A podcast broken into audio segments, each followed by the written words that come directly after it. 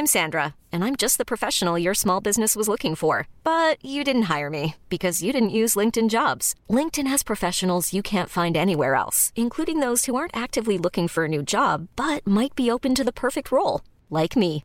In a given month, over 70% of LinkedIn users don't visit other leading job sites. So if you're not looking on LinkedIn, you'll miss out on great candidates like Sandra. Start hiring professionals like a professional. Post your free job on linkedin.com/achieve today.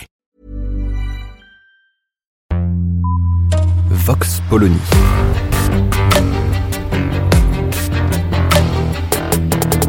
L'actualité vue par la directrice du magazine Marianne, Natacha Polony.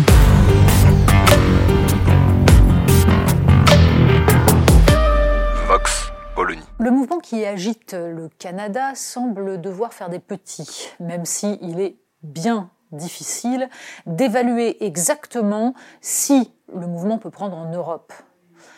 Au départ, rappelons-le, il s'agit d'une protestation de routiers opposés à l'obligation vaccinale qui leur était imposée notamment pour franchir la frontière avec les États-Unis. Résultat, Ottawa totalement paralysé et le mouvement s'étend à d'autres villes du Canada, le Premier ministre Justin Trudeau étant à peu près aux abonnés absents.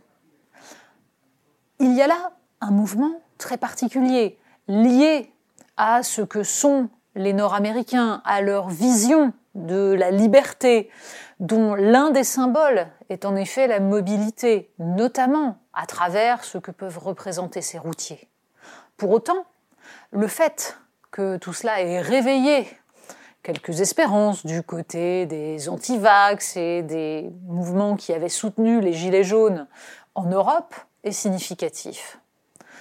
Y aura-t-il des convois pour converger vers Paris le 13 février, vers Bruxelles le 14 Nous le verrons bien. Mais une chose est sûre, il y a là une des traductions d'un mécontentement profond que l'on retrouve un peu partout dans les pays développés, que ce soit en Amérique du Nord ou en Europe.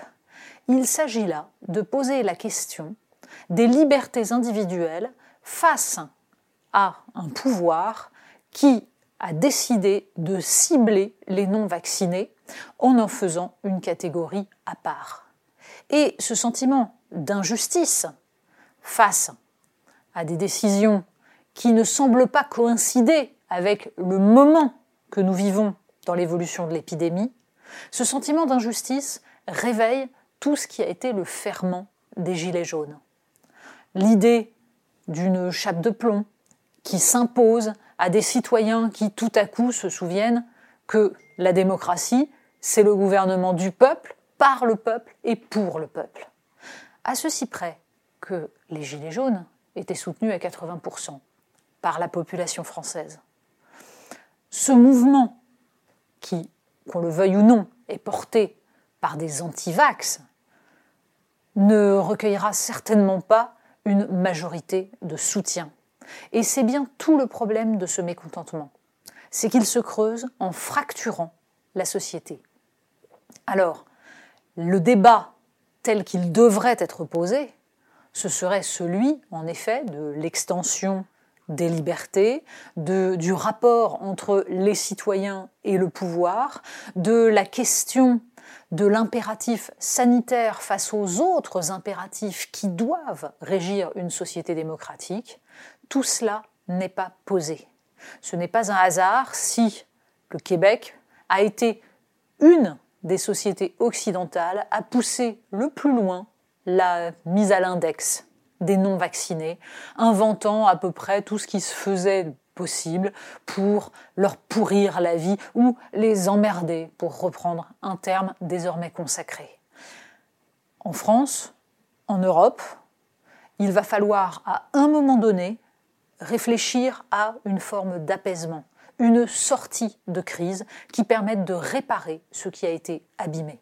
Pour l'instant, on n'en prend pas vraiment le chemin, et même si ces convois de la liberté restent marginaux, ils seront la manifestation visible de quelque chose de beaucoup plus sourd et de beaucoup plus profond dont les politiques devraient à un moment donné se préoccuper. Vox Polony. Retrouvez tous les podcasts de Marianne sur les plateformes de streaming. Et puis les analyses, articles et entretiens de la rédaction sur marianne.net. Et surtout, n'hésitez pas à noter cet épisode et à nous laisser vos commentaires.